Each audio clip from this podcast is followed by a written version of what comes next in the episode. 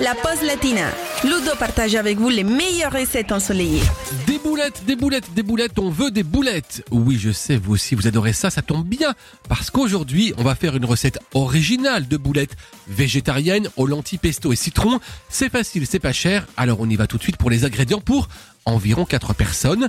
Il nous faut 165 g de lentilles vertes, 3 gousses d'ail, un oignon, un demi-bouquet de persil plat, un brin de thym, une cuillère à soupe de graines de lin, 100 g de tofu, 30 g de parmesan râpé, 150 g de chapelure, 3 cuillères à soupe d'huile d'olive et du poivre. Pour commencer, vous rincez les lentilles, puis vous les faites cuire dans 50 centilitres d'eau bouillante salée pendant environ 15 à 20 minutes.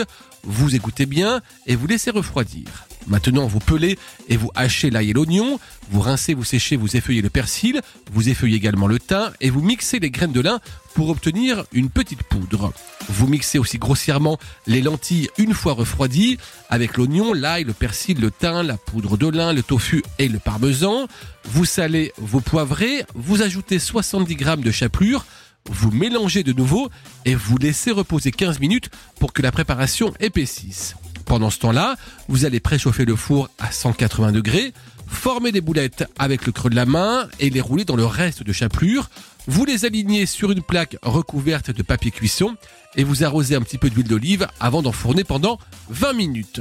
Après cela, vous pouvez préparer le pesto en pelant l'ail, mixant le basilic ou la roquette avec les noisettes et les pignons de pain, un petit zeste finement râpé de citron et vous versez l'huile d'olive en filet vous salez, vous poivrez et vous allez retirer vos boulettes une fois cuites du four avec la roquette et les herbes et les arroser de pesto avant de vous régaler.